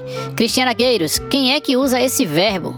Isso é tão século XVIII que verbo. Porra, os únicos verbos que tem aqui são lustrar e sair. É, eu não sabia que esses verbos estavam fora de moda, mas obrigado por ter avisado. Eu vou continuar usando. É, e Jobson Tarcísio disse que lustra antes de sair de casa a careca. Muito bem, Jobson. Eu esperava que, que ia rolar alguma baixaria nessas respostas daqui, mas vocês estão até comportados. Obrigado pela colaboração e até a próxima semana com mais enquetes. Continua o programa aí. Rapaz, dados os efeitos colaterais todos dessa droga aí, eu acho que o nome é uma referência mesmo ao Klaus Barbie. né? Deve ser isso. Bem, de tão intrigado que eu estava, eu resolvi ler a reportagem gringa. Né, sobre essa ereção maluca aí. E tenho novidades. Primeiro, o cara estava tentando se bronzear, mas não disse se foi em máquina de bronzeamento ou se era no sol, mas ele aplicou no abdômen a droga. Então essa droga deve ser em forma de pomada, pasta, não sei. E disse que ele não teve nenhum estímulo sexual e ficou de pau duro. E aí começou o drama. Então, assim, não sei se quando ele passou pelo abdômen, ele também passou na piroca, na virilha, não sei. Né? Mas não teve estímulo e o bagulho subiu. Daí eu descobri também que existe, assim como terremotos, existe uma escala para se medir é, ereções. E a ereção do cara foi 10 de 10. Aqui, ó, rígida, 10 barra 10, ou seja, uma ereção realmente invejável dessas que o cara com 55 anos aí, como tem na reportagem, provavelmente não tinha há muito tempo. Né? E depois de 15 semanas, o cara apresentou um grau de disfunção erétil. Ou seja, assim como toda droga, quando você começa a tomar, é melhor não parar. Né? Então, aí o cara foi com disfunção erétil, meu irmão, passa esse, esse como é que chama? Melatonan 2 na piroca e corre pro braço. O problema é descobrir a dosagem para não ter que ir para o hospital de novo, fazer cirurgia. Mas não explica aqui qual foi a cirurgia. Acho que foi é, drenar sangue, né? Que o corpo cavernoso estava cheio de sangue lá. Eu acho que a galera simplesmente drenou o sangue e, e o pinto amoleceu. Essa daqui é para você, que é de Maceió. Porque, claro, essas coisas quase sempre acontecem em Maceió. Que comprou uma McLaren na Inglaterra. A McLaren custava 2 milhões e 700 mil reais, mas ela demorou um ano para chegar no Brasil porque você mandou dar uma pequena turbinada nela com itens especiais, acessórios de luxo ou artigos super ultra esportivos para o seu carro ficar mais vitaminado do que ele já era. E ele custou 3 milhões e meio de reais. Então, dois meses depois de você comprar o seu carro, você sai dirigindo pelas ruas de Maceió como se fosse um mais do volante, se sentindo o próprio Ayrton Senna e de repente, catapum, você bate num sandeiro que estava estacionado, estava estacionado, não, estava parado na via tentando fazer uma conversão, um motorista era Uber, você bate no sandeiro e a sua McLaren vai se desfazendo e os pedaços dela vão caindo pelo caminho, as rodas explodiram, o chassi pipocou, ralou no chão, o como é aquele outro negócio, enfim, esqueci agora o nome. A carenagem se desmontou, foi um pedaço para cada lado. Agora você vai ter que juntar os caquinhos da sua McLaren e mandar para São Paulo para poder fazer a reparação do veículo, porque em Maceió ninguém faz. Eu queria lhe dar os parabéns e o prêmio Chapéu de Otário é Marreta. Bem, eu não posso dizer que eu fico feliz com a notícia dessas, porque, porra, o carro talvez tenha sido o sonho da vida do, do cara, né? O cara pode ter se esforçado, meritocracia, merecimento aí, e o cara realmente resolveu investir tudo que tinha nesse carro. Então, toda a minha solidariedade ao motorista do Sandeiro, né? Que estava fazendo Uber, ganhando o pão de cada dia, e pau no cu desse cara e de qualquer pessoa que gasta milhões numa porra de um carro, né? Principalmente quando é para se amostrar e não para se transportar. É isso aí, né? Tem tantas histórias que eu não quero nem contar aí. Que eu conheço vários e vários otários também que pagam pau pra carro e passaram por maus momentos. É, eu vi essa história da McLaren. É, me deu um apertinho no coração só pela McLaren mesmo. É o quê? Pelo dono, não necessariamente. Eu tô com o Will aí. O aperto no coração que me deu foi por causa do dono do Sandeiro. Certeza que o dono do Sandeiro ralou muito mais pra ter o cururu dele. Isso é fato. Eu tô com pena do cara do Sandeiro mesmo. Não, sem dúvida. O cara do Sandeiro é que se fudeu. Se bem que eu presumo que o filho da puta da McLaren aí tem um seguro aí que vai cobrir o, o, o dano do terceiro, né? Já que ele foi o causador aí da, da- do acidente. É um filho da puta normal, é, enche o cu de dinheiro, compra essas coisas nesse mercado aí cruel e miserável. Muita vaidade. E aí sai batendo no povo aí. Quero mais que se foda. Paulinho, tomara, viu? Tomara. Eu já tive um cliente que ele ficava em, em Vitória de Santo Antão. O cara tinha uma indústria, trabalhava com massas de bolo, tapioca e tal, não sei o quê. Puta indústria, assim. O cara cresceu bastante. E aí, nessa questão de crescer e tal, não sei o quê, gostava muito de carro, o cara comprou um Porsche. E aí teve uma vez que voltando de Caruaru pra, pra Vitória de Santo Antão no Porsche, resolveu mostrar pro, pro amigo que tava no banco traseiro, no banco de trás, como é que o bichinho andava, né? Aí numa dessa vindo pela BR, passou por um desnível assim, carro deu uma decolada, meu amigo, perdeu o controle, bateu numa pedra. É... A sorte de uns é que o motorista estava de, de cinto de segurança, os outros dois não estavam. Voaram pelo vidro, então, assim, graças a Deus ninguém morreu. Se quebraram um bocadinho, mas ninguém morreu. Detalhe, o Porsche não tinha seguro. Complete a frase. Todo castigo pra corno é pouco. Eu acho é pouco, eu quero mais. Eu queria aí fazer uma retração do meu comentário, porque eu me abestalhei, não vi o comentário todo e viajei na maionese que o cara tinha batido num carro. Eu achei que ele tinha batido num poste. Então, sim, a pena maior vai para o Cabo do Sandeiro, né? Porque muito provavelmente o seguro do cara da McLaren vai pagar a parada dele, mas o cara tem que parar de trabalhar no ínterim, o que é uma grandíssima bosta. É, mas em segundo lugar ainda pela McLaren e em zero lugar negativo para essa escolha e essa pessoa que fez essa bosta aí. É isso. Bem, superado esse debate, eu queria trazer para vocês e para nossa gama infinita de ouvintes uma dúvida que tem me atormentado durante muitas décadas. Percebam, se existe mais vida numa gota de sêmen do que numa gota de sangue, por que Drácula não chupa pico? Eu acho que é porque Drácula não tá atrás de vida. Drácula tá atrás de sangue, não é isso não? É um ponto, Frederico, é um ponto a ser debatido. Agora, até onde eu me lembro, o Drácula precisa de sangue porque é o alimento dele, né? E aí ele consegue manter isso aí na, na vida eterna de forma saudável. Por que não? Um pouquinho de sêmen. Mais grossinho, né? Bata uma vitaminazinha, bah, bota pra dentro, mexe aí com. Bota com banana, com fruta, essas coisas. Veja, é... então, Drácula se alimenta de sangue, como a gente se alimenta de outras coisas, né? Ele somente tem uma, uma questão mais limitada aí nesse Então, a pergunta é, é, pode ser feita, tipo, em vez de uma vitamina de banana, então, para uma pessoa qualquer, por que não, né? Ela outra coisa, né? Por que não? Né? Uma chupadinha gostosa de manhã, cedo, é, por que não? Essa é a pergunta. Então, acho que Drácula é a mesma coisa, né não? E outra coisa, não precisava estar por aí furando o pescoço da rapaziada sem precisão, né, velho? Violência desnecessária. Né? Bastava uma felaçãozinha, qualquer banheiro de rodoviária, ele ia arrumar aí o alimento dele, entendeu? E aí ainda ia dividir o prazer sexual aí com, com outro companheiro. Então eu acho que tem que se rever essa postura aí, viu, Drácula? Tem que rever. Primeiro tem que ver se alimenta, né? Porque além de, da questão alimentícia mesmo, quanto tem de proteína, quanto tem de, né? Essas coisas, vai, o que é que Drácula, vai, vai que Drácula precisa de hemácias, né? Não sei. É, hemácias cheias de, de, de, de, oxigênio, né? Não sei se ele também ele prefere o sangue venal, sangue arterial. Tem que ver o que é. Se de repente é ferro que ele precisa. Tem que ver se é a mesma coisa, né? E tem outra questão também, viu? Que um ser humano tem o que aí? 4, 5 litros de sangue? É isso? Não sei. É, velho, ah, é chupadinha, viu, velho? É, meu irmão, o cara vai precisar de umas chupadinhas aí pra conseguir aí a conta diária. Bem, eu queria realmente fazer um apelo sincero a qualquer nutricionista ou nutrólogo que esteja nos ouvindo. Eu queria saber, numa gota de sêmen, o quanto há de nutrientes assim, e se realmente, independente da quantidade, o ser humano poderia se alimentar é, bebendo sêmen. Né? Tipo, sei lá, vamos comparar aí, para o equivalente a um, um potinho de danoninho, que vale por um bifinho. Quanto de sêmen a gente precisaria, né? Porque eu sei que o sêmen tem é, sais minerais, proteínas, vitaminas e cálcio, ferro, fósforo, tudo tem lá. Né? Mas não sei se a quantidade e qual montante necessário poderia sustentar nutricionalmente um ser humano. E, meu irmão, você já pensou aquele dente do Drácula roçando na glândula, velho? Que perigo. Aí teria que fazer um jinglezinho, né? Aquele jinglezinho, me dá, me dá, me dá, me dá o semenzinho, o semenzinho dá e vitamina pra gente mamar. Olha a menina do compliance passando na sua timeline. Tem hora que esse podcast merecia o mesmo título daquele livro de conto de Rubem Fonseca. Secreções, ereções e desatinhos.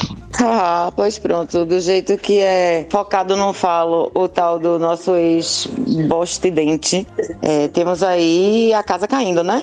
inclusive com Cid admitindo que entregou o dinheiro àquele ser. Então ele deve estar naquela sofrência fálica, louca, querendo dar tiros, pegarem picas e mamar sêmens e coisas do tipo. Porque, amigo, teu momento chegou. Eu disse admitiu, porque aí no futuro as pessoas vão ter visto isso já, né? Porque a pauta vai ter saído. Mas no momento atual ainda é admitirá. Meu irmão acabou de rolar fogos aqui perto de casa. Eu estou assim. Glória, Xandão acabou de autorizar uma parceria aí para quebrar o, o sigilo bancário, inclusive nos Estados Unidos. Oh, yes. É, sobre o caso Drácula aí, eu acho que o Will matou uma charada. Eu acho que tá faltando a Drácula é uma assessoria de um nutricionista, realmente. Pra poder dizer pra ele aí melhor o que, é melhor pela sua alimentação dele. A opção do sêmen, a opção do sangue. Ou então até mesmo uma- alguma outra opção que tem aí de fluidos, quem sabe, né? Mas acho que ele tá pensando, nutricionista ou nutrólogo, quem sabe. Eu queria capotar um assunto aqui. É, e, e fazer até uma pergunta pra vocês. Eu hoje estava assistindo o Jornal Nacional e tal, pra ver essas, essas paradas aí com Bolsonaro levando pica. É, e fiquei vendo algumas propagandas que estavam passando e tal. Aí passou aquela propaganda que vai passar hoje na TV, depois do não sei o quê. The Good Doctor. The Good Doctor. O bom doutor. Vocês conhecem alguém que assiste esta merda? eu não vou nem perguntar se alguém assiste aqui, porque eu tenho certeza que não. Porque eu não conheço ninguém que eu encontre assim e faça, porra, bicho, ontem no episódio de The Good Doctor, não sei, o quê", eu nunca vi alguém comentar sobre isso. E esse negócio tá no ar, eu acho que vai fazer uns quatro anos, velho. Será que tem realmente um público pra esse negócio tá tanto tempo aí? Ou o doutor paga a Globo pra ficar no ar? Porque puta que pariu, eu não consigo entender não. Rapaz, Cerejo, eu nunca vi essa série. Já vi muita propaganda dela, né? Do The Good Doctor, mas realmente nunca vi. Também não conheço ninguém que viu. Deve ser. Será que é um- uma série fantasma? Fica o questionamento. E, bicho, essa novela chamada Brasil, essa série chamada Brasil, hoje teve uma noite importante, viu? Volta os acontecimentos. Nossa querida Cecília Meira já, já debulhou sobre isso.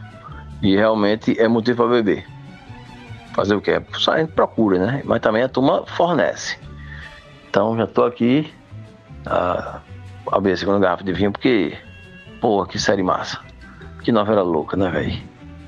E tá perto de, de um final legal aí. Um final não, né? Final nunca acaba. Nunca chega. Mas promete aí ter umas, umas alegrias, umas diversões aí pela frente. Vamos em frente. Ninguém se entrega. Rapaz, Paulinho, dessa série chamada Brasil, que a, a Preta falou aí, que Cecília falou, é, dessa quebra de sigilo fiscal. É, é claro que a de Bolsonaro vai estar escandalosa, mas eu tô muito afim de ver a de Michele, que ele, aturou, ele autorizou também de ver a, a, a da mulher dele, né? De Michele Bolsonaro. Essa daí deve ter umas peculiaridades que deve ser muito interessante pra virar um escândalo e pra levar a moça pra cadeia também. Isso vai ser bom demais. Xabarabacanda, xabarabalaca, xabarabalaca, xabarabalaca. Mas concordo plenamente, Paulinho, com toda essa sua celebração. E o interessante é que, como a edição da Veja está fechada, né? E já sai amanhã, já não sai com todas essas notícias de agora. Diga aí, véi. Mas é isso. Rapaz, eu acho que fazia uns 10 anos que eu não lia a Veja. Tô mentindo, tô exagerando. Fazia uns 8 é, que eu não lia Veja, com toda certeza absoluta. Nem em consultório médico, se tivesse assim, sobrando, dando sopa, ficando lá, eu não lia, eu não abri uma Veja. Aí compartilharam uma Veja aqui, uma versão em PDF. Cara, eu não consegui chegar na matéria de Cid, porque é uma matéria nojenta atrás da outra. A Veja está enaltecendo o maluco que ganhou as eleições primárias na Argentina, um doido de extrema direita. E o cara, a matéria ainda diz mais, que chamar esse cara de extrema direita é preguiça intelectual. Então, assim, você está chamando um cara de extrema direita de extrema direita porque você é burro e tem preguiça intelectual. Ah, veja, vá tomar no cu, sabe? Assim, vá tomar no cu. Eu não tô nem um pouco afim de ler a Veja, nem para ler essa matéria de Cid. Tem outras coisas melhores aí na sua vida. Agora, a capinha de- da Veja é, estampando um bolsonarista todo ferrado é legal? É, é legal, mas eu vou ficar só com a capa mesmo. O resto eu não vou abrir de novo, não. Tipo, eu não consegui ler a matéria, não consegui chegar na metade. É um nojo. Amiga, aconteceu exatamente a mesma coisa comigo. E eu fiz o, o- a pontuação de que é um grande clickbait, na verdade, né? É ele se colocando à frente é, da narrativa e dizendo: nós denunciamos isso aqui, que já tinha perdido, né? E vamos aproveitar para continuar empurrando a nossa agenda dentro do espaço. Quando eu, eu, eu porque eu sou que nem você, eu não fui direto na, na entrevista de Cid. Algumas pessoas foram direto na entrevista de Cid, que eu nem vi. Entrevista não, né? Falando sobre Cid, sei lá. É, nem consegui chegar lá porque eu tive esse mesma, essa mesma ânsia de vômito que você teve. É, só que é isso também, eles estão se colocando à frente por terem, né, puxado essa manipulação de narrativa para si e agora serem assunto de todos os noticiários ever em todo canto. Como é que pode, né, minha gente? A Veja não aprendeu nada. Aliás, não só a Veja, né? Um monte de veículo de imprensa. Mas enfim, é isso. Caralho, minha gente, vocês querem bater o recorde de quarta, que o assunto só começou às quatro da tarde, porque hoje é sexta e eu não tô vendo ninguém deixando dicas aqui no podcast. Por favor, salvem o podcast. Dicas. Rapaz, eu tô até com uma dica pra dar, mas eu não sei se Paulinho já deu essa dica aqui. É... Final de semana passado, essa semana também, eu tava escutando o disco de Xane de Pilares, que ele tá fazendo homenagem aos 81 anos de Caetano, cantando Caetano. E, velho, que disco bonito da porra. Eu sou um cara, eu curto samba, né? Esse samba bem tocado e tal, não sei o quê. Como esse cara faz, assim, é muito bom. É, e o disco tá impressionante. A escolha do repertório, as músicas selecionadas, assim, os arranjos. Ficou muito, muito bom mesmo. Quem tiver curiosidade de ver, eu não sei se essa dica foi dada aqui, como eu falei, né? Em caso ela já tenha sido dada, não tem problema nenhum reforçar, porque o disco é muito bom e vale a pena, certo? Eu não sei o nome do disco, não, mas é o disco de Chão de Pilares, que ele canta Caetano. Beleza? Fica aí a dica. Eu não tenho dicas para dar. Hoje, minhas dicas já dei. Alexandre, podcast maravilhoso, que está no terceiro episódio, todos bons. É, enfim. Mas eu queria conter um pouco a empolgação de vocês, porque vocês sabem que quanto mais demorar para o incapaz ser preso, mais tempo ele vai permanecer inelegível, né? Mais tempo ele vai permanecer sem poder, sem sair da cadeia, enfim. Então a meta é que ele se vai ficar preso oito anos, que ele fique preso até 2030. Então, quanto mais para frente ele for preso, melhor. Por mim, podia ser no ano que vem, assim, pra gente celebrar o ano novo. Tô pensando nisso. É, bem pensado, Moura, mas eu queria que rolasse um sacode, né? Aqui é como a, a, a campanha tocando 6 horas da manhã com a polícia batendo na porta dele, né? Rolasse esse sacode assim pra ele, se tiver com merda pronta, já ir se cagando, entendeu? Rapaz, eu não tenho pressa nenhuma em ver Bolsonaro preso. Eu acho que o importante é esgotar todas as possibilidades, expor tudo que tem para expor, catucar bem muito, jogar merda no ventilador. Porque, como disseram essa semana, o mais importante não é quando ele vai preso, é quando ele vai sair da cadeia. Então, a prisão por argumentos sólidos vai garantir que ele passe mais tempo preso. Então, vamos nos emocionar, mas também vamos esperar a prisão na hora correta. Em Xandão, nós confiamos. Belíssima dica, viu, Cerejo? Eu não tinha dado essa dica aqui, mas eu ouvi o disco e gostei cavaleiro do disco. Primeira música tá fudendo, cara, muito romântico. Tá bom pra caralho. Nem, nem gosto muito de Xande de Pilares, nem de pagode, mas esse disco aí vale a pena, viu? Boa dica. E eu não podia deixar de dar outra dica, a não ser Milor Fernandes. Sempre esse homem fatal. É, o primeiro eu acho que um dos primeiros livros de Milor é a- uma fábula sobre o- a história do paraíso. Nome é A Verdadeira História do Paraíso. Ele faz uma sátira, velho, tirando onda mesmo com essa história. Inclusive, essa, essa, essa história, a, a Verdadeira História do Paraíso, começou a ser publicada na revista O Cruzeiro, lá em 63. Mas ele tirava tanta onda lá com os textos bíblicos que sofreu uma pressão foda da nossa sociedade careta, né? E acabou sendo demitido do- da revista Cruzeiro por causa, por causa desse, dessa, dessa sátira que ele fez com os textos bíblicos. E, mas acabou que depois foi publicado o livro. Depois virou até de teatro, e encenada somente por uma, uma menina chamada Fernanda Montenegro. Então vale a pena demais. Milor Fernandes, A Verdadeira História do Paraíso. Leiam esse, esse livro que é simplesmente fudendo. Tem outro livro dele também que é mais ou menos uma, um, um compilado dos, dos axiomas das frases de, de Milor, que era um frasista excepcional. Né? E o nome é Milor Definitivo, a Bíblia do Caos. Vale a pena também. Então fica aí duas dicas. Milor Fernandes, sempre esse homem fatal. Eu concordo plenamente aí com o relator William Paiva. É, que é isso, vai. Não tem essa de botar a prisão preventiva sem justificativa real agora, não. Tem mais aqui. Inclusive, eu estava assistindo na Globo News ontem, eu acho que a Eliane Cantanhede estava falando isso também. Tem mais aqui se aprofundar muito até os destroços do Titanic nas investigações, encontrar lá a galera do submarino para quando entrar ficar e ficar valendo. E antes que me entendam mal, não é porque ele não foi preso que eu não esteja comemorando. Todo dia uma tacinha de vinho para comemorar esse momento feliz que vive a nação brasileira, com as falcatruas, as muambas, os contrabandos, todos daquela família sendo expostos em horário nobre no Jornal Nacional. Porque Pense numa galerinha baixa, viu? Em uma família de muambeiro. Putz, a gente desceu demais. Como é que o Brasil elegeu essa bosta?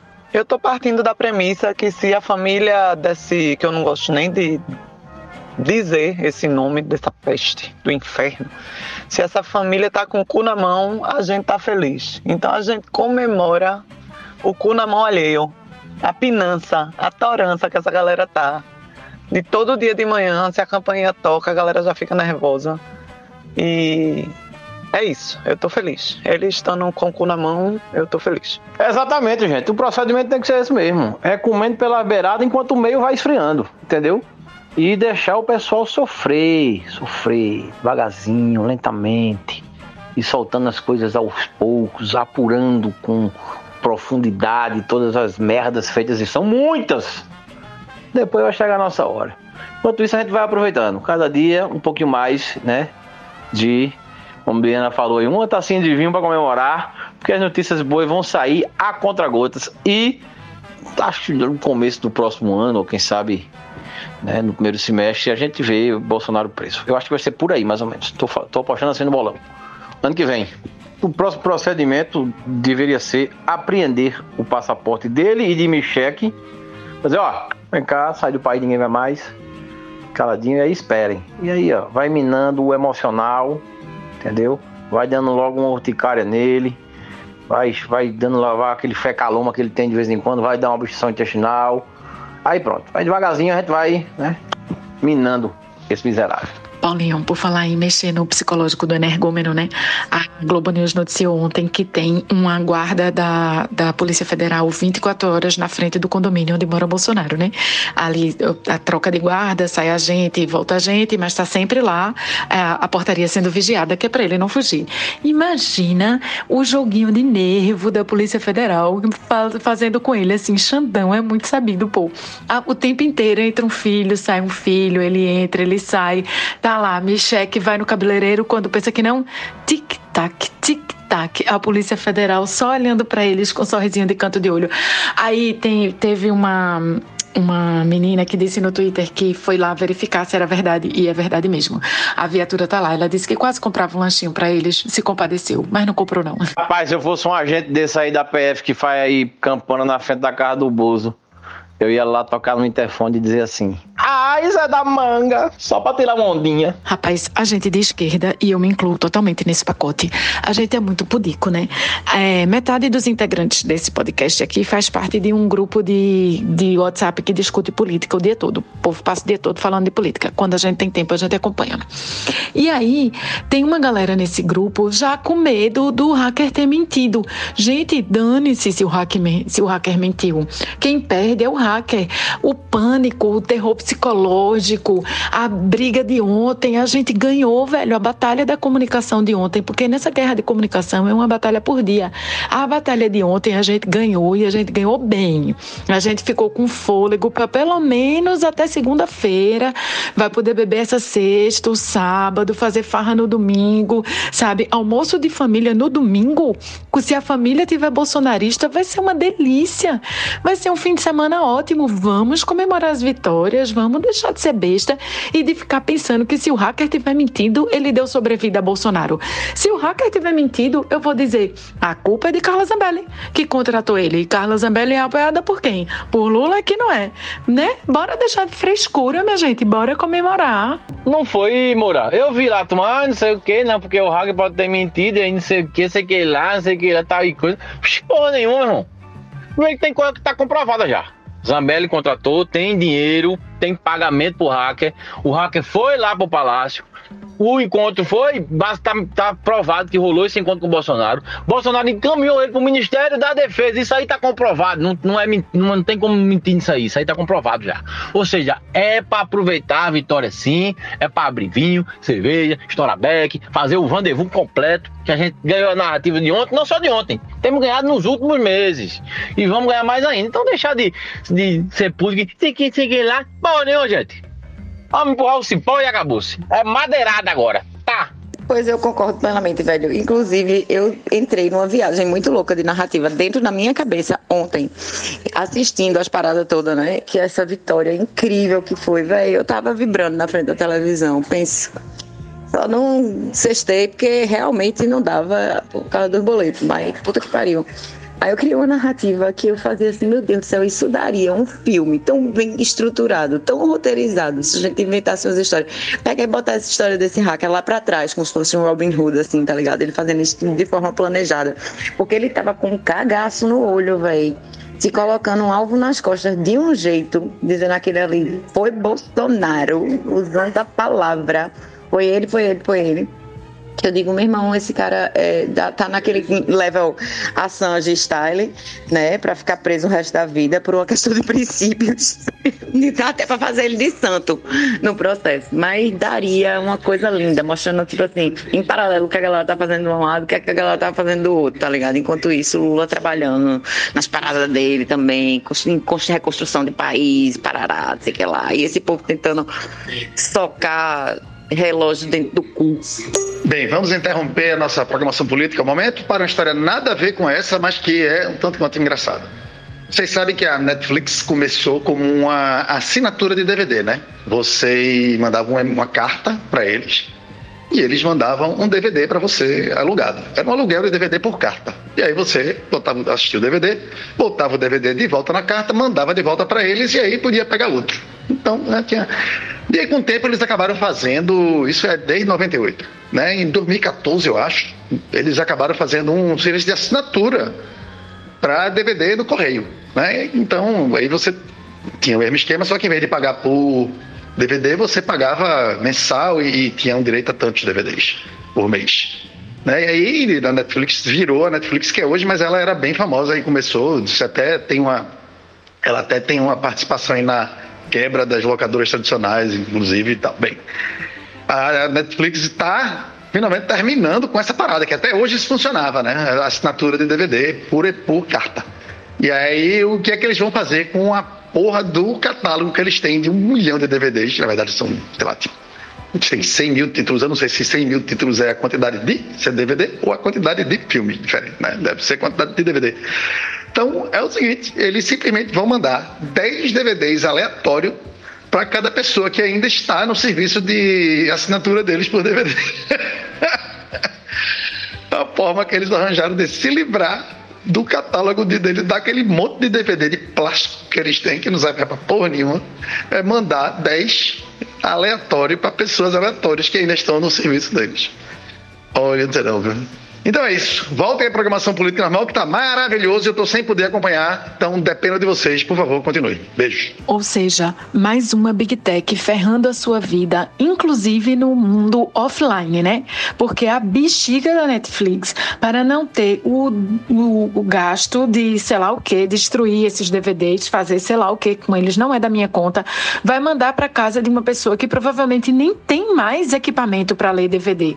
Vejam, vejam que coisa. Eu pensei pensei nisso, né? Fuleiragem da porra, tu receber 10 DVD na tua casa sem porra, foda, né? Mas eles vão mandar para quem ainda está no serviço de assinatura de DVD físico, né? Então, são pessoas que ainda estão pagando para poder, todo mês, poder tirar alguma quantidade de DVD. Então, essas pessoas provavelmente tem DVD em casa. E se não tiver, aparelho DVD, né? Se não tiver, estão pagando por merda, porque estão pagando para receber DVD e não tem DVD, entendeu? Então, pelo menos isso. E minha gente, zoada da porra, chiado do caralho. O William vai me dar uma bronca da porra aqui por causa do barulho, mas lembrem-se que sexta-feira sexta passada foi uma chuva da porra depois do meio-dia. E é justamente esse momento que eu tô aqui agora. Então é isso. Meu irmão, e por falar em política, que montanha russa emocional da porra essa da gasolina, né, velho? Caralho, vou abastecer o tanque aqui agora. Minha safena, coração. Vou nem almoçar. Eu, agora o, carro almoçou por mim agora. Netflix está precisando de uma pessoa como eu que tem boas ideias para cada ocasião. Mas também eles estão vacilando, pois eles já tiveram um exemplo de como descartar porcaria é, assim, sem custos, né? Tipo, na verdade, o que você tem que fazer é iludir os otários num hype de DVDs, né? Provocar a volta dos DVDs. Quando a Netflix lançou uma série pavorosa chamada 13 Reasons Why, né? A série era baseada em 13 fitas cassete que uma menina que se matou deixa para os coleguinhas contando a visão dela de como era a vida naquela porra daquela escola e do bairro né? E eu me recordo que deu uma bombada, virou um, um hype repentino assim, o, o, lance da fita cassete. Então, meu irmão, faz aí uma série, sei lá, A Volta de Alf o Teimoso, certo? E aí Alf chega e, e, diz que no planeta Melmac o que tá bombando é, é DVD, e aí a série é toda baseada em DVDs, e enfim, faz uma história dessa cabulosa. Que, que os fãs idiotas acreditam, e aí dá uma hypada e no instante eles vão conseguir botar esse DVD para vender muito caro, inclusive. Tipo, bota um selo em cima aí, ó. É, é merchandising da, da nossa série aí do A Volta de Alf Teimoso, esses DVD aqui. Não é de filmes aleatórios, porque Alf pode ser um, um, um, cinéfilo nesse roteiro maluco aí que eu tô sugerindo.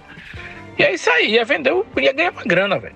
É sério, fazer uma, uma lojinha online só pra isso. Os caras estão vacilando. Mas assim, se tiverem ouvindo e quiserem usar a minha ideia, tem que me pagar. Ô, Will, excelente ideia. Eu tenho dúvida nenhuma de que eles iam ganhar uma grana da porra fazendo isso, velho. É foda. E é uma, é uma, uma ideia que é já testada e aprovada, que essa é justamente a estratégia que essa galera de, de supramento alimentício e de coisa de maniazinha de, dessas coisas de saudável de, da galera é, natureba, né? Porque cai pra caralho nisso, né, velho? Exatamente isso que fazem, né? Porra, compramos um carregamento de óleo de coco e ninguém sabe o que fazer com essa merda, porque tá barato, compramos e agora? Ah, porra, bota aí que óleo de coco é bom pra caralho, faz bem pra saúde, meu irmão. Pronto. Aí neguinho fica louco tem, tem coisas que até hoje a gente jura que é verdade. Né? Rapaz, com todo respeito, as boas memórias que eu tenho em relação à fita cassete, porque sim, eu tenho. É, não existe, né? Hypar a fita cassete de novo. Não existe voltar à moda, reabilitar a fita cassete, que era um negócio que só servia para você ter que ficar limpando o cabeçote do gravador e do, sei lá, como é que se diz, o que não é o gravador, o playador, o tocador de fita cassete. Você tinha que limpar o cabeçote de vez em quando. Quem se lembra? Lembra disso? A fita torava, é, a fita sujava, desmagnetizava. Quer dizer, para desmagnetizar você tinha que fazer uns estragozinhos. Mas, enfim, às vezes você botava no sol, a fita se ferrava todinha, a música não tocava mais. Minha gente, isso é um erro sem precedentes. É como querer reabilitar a fita VHS. Eu entendo até o apelo do vinil, a reabilitação do vinil. Embora eu deteste, eu prefiro a Spotify, tenho que dizer, mas eu entendo, assim, o amor pelo vinil, porque o vinil vinil é um objeto mais afetuoso, ele é bonito, ele decora sua casa, ele, enfim, como, enquanto objeto, ele é mais interessante, né, mais fetichizável e, de verdade, a qualidade do áudio do vinil, se for um bom vinil, é uma boa qualidade, é excepcional. Você tem que ter uma agulha boa, um aparelho de som bom e você tem que ter um vinil bom. Não adianta, se você uma dessas partes não for boa, não adianta você ter um vinil com a caixa de som mequetrefe feito uns negócios de vinil que estão vendendo agora só por causa, só porque voltou a modinha e vendem uns equipamentos de vinil, peba, peba, peba, o som é uma bosta, a agulha é uma tragédia. Eu tipo assim, gente, cara, não faz isso, escuta no Spotify, eu juro, eu não tô fazendo propaganda do Spotify de graça não, é, e tô, mas enfim, é isso. Caralho, fita é muito ruim, velho. Mas é ruim mesmo. É tão ruim que nem na época as pessoas compravam. Por quem é que comprava é, é, fita cassete de verdade, assim, de, de, de artista, sabe mais na loja, com pré-gravada, né, velho? Que tinha essa galera, tô ligado, tinha essa galera, mas era o povo. Sei não, tenho até medo desse povo. Aí você comprava o vinil, e aí você comprava uma fita em branco, gravava o vinil que você tinha comprado na sua fita em branco, para poder ouvir em lugares onde você não podia, porque assim, não é muito prático você botar o vinil no carro, por exemplo, né? Ou, né? levar para um acampamento, né? Então, era um mal necessário né? E porra, e aí não, vamos, é foda. Caralho, aí eu lembro agora, coincidentemente, que rolou essa semana um- um, uma conversa sobre, sobre as, as coisas perdidas, sabe? Programas perdidos, né? E é, falando sobre programa comercial mesmo, jogos e tal que foram perdidos. E tem hora que alguém acha, sabe? Uma cópia no fundo do baú lá dentro de um, de um depósito. E aí, puta caralho, acharam aquele jogo que tava perdido e tal. E aí eu disse, pô, eu queria recuperar meus programas perdidos, né, velho? Que estão nos. nos... E eu vezes pensando, porra, onde é que tá aquele disquete, velho, agora hoje? Onde será que tá aquele disquete? Será que ele tá no aterro? Será que ficou na casa de alguém? Será que. Onde é que tá aquele disquete? E aí, desenvolvendo, eu lembrei, aí alguém perguntou quais eram os programas que eu tinha, né, que eu queria rever. Disse, um deles era justamente um programa que eu tinha feito na Zantrola para pegar as músicas do vinil e eu botava a duração de todas as músicas, todas as músicas, né, quantidade de músicas e a duração das músicas, dizia qual era a fita que eu tinha, 45, 60 ou 90 minutos, e o meu programinha, ele calculava a forma otimizada de você guardar as músicas no, no- na fita, porque às vezes você tava gravando um, um vinil numa fita e sobrava um espaço da porra no primeiro lado, depois sobrava um espaço da porra no segundo lado, mas se você organizasse melhor as músicas, cabia tudo, tá ligado? E aí ficava faltando duas músicas às vezes. Então meu programinha, ele já fazia isso automaticamente, era retado. Eu queria pegar esse programa de volta. Que trabalho do caralho botar a duração de música por música pra você saber se vai caber no lado da fita. Vai te fuder, meu irmão. Eu gravava na tora a fita e chegava no fim, eu no olho, eu avaliava se cabia uma música, se não cabia. Né? Às vezes torava a música, começava o outro lado com essa música de novo. E é isso aí. Mas me recordei agora, porra, olha, a nostalgia é um negócio fantástico, né? Me recordei agora da. Eu acho que é a prima de Gus e Fabinho, amigos nossos, que não sei se nos ouvem, mas ela gravava umas fitas que só tinham o refrão das músicas. Ela botava pra gravar do rádio, e aí, como o começo e o final sempre era torado, o locutor falava em cima, tinha vinheta, não sei o quê, e realmente o que importa nas músicas é apenas o refrão e mais nada. Então ela gravava só o refrão. Então as fitas dela, assim, eram uma colagem de vários e vários refrões, que era um negócio surreal. Hoje em dia ela seria uma DJ de sucesso, mas não sei por onde ela anda. Essa conversa me fez lembrar do nosso querido e saudoso amigo Júnior Black, há uns 15 anos atrás ou mais, acho que até mais. Ele chegou lá em casa, eu morava ainda, eu era solteiro ainda, não, acabado de casar, eu acho. Ele chegou lá em casa com um saco de VHS, dizendo, Paulinho, gordo, eu, eu tenho esse VHS aqui, da época que eu era aluno, que era secundarista e tal, e, e botava pra gravar os Globo Esporte da época. Aqueles Globo Esporte antigos, para a vitória do Santa Cruz em 93 e tal. Vamos ver aí, porque ele, ele sabia que eu tinha um, um videocassete na época ainda. Que eu trouxe lá de Limoeiro, durante muito tempo conservei esse videocassete aqui, mesmo sem usar. Mas tinha lá, lá em casa, quando eu morava em outro lugar aqui, em outro apartamento. Aí ele chegou lá com esses, com esses VHS, velho, a gente passou uma tarde, uma noite lá, fumando um e vendo os Globo Esporte de tipo 15, 20 anos atrás. Meu Deus do céu, ô juventude perturbada e sem sentido. Saudade, Júnior. E só voltando aí algumas casas no assunto, eu fui escutar agora o áudio do advogado de Mauro Cid e parece que ele grava no mesmo lugar que Fred e Bruno Cerejo, porque puta que pariu, dá pra entender nada. É por isso que tá essa confusão agora, ninguém sabe se ele confessou ou não participação no esquema das joias, porque o áudio é realmente deplorável.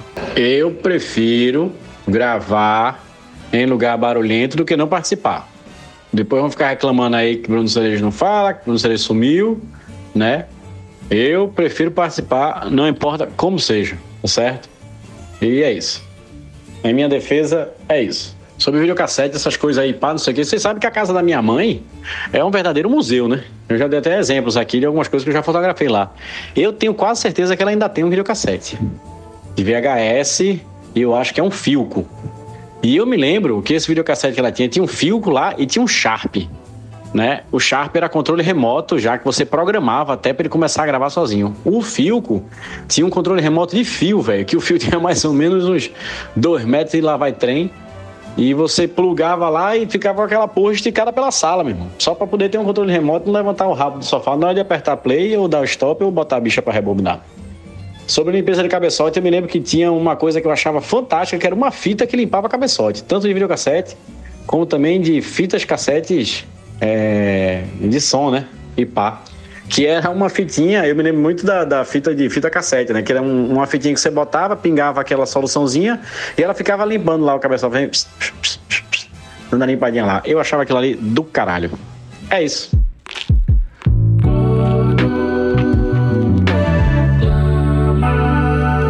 No dia que São Pedro, autoritário, decidiu abrir as torneiras do céu, saiu para dar um rolê com os anjos, mas esqueceu-se da vida e da Vila Formosa de Zé.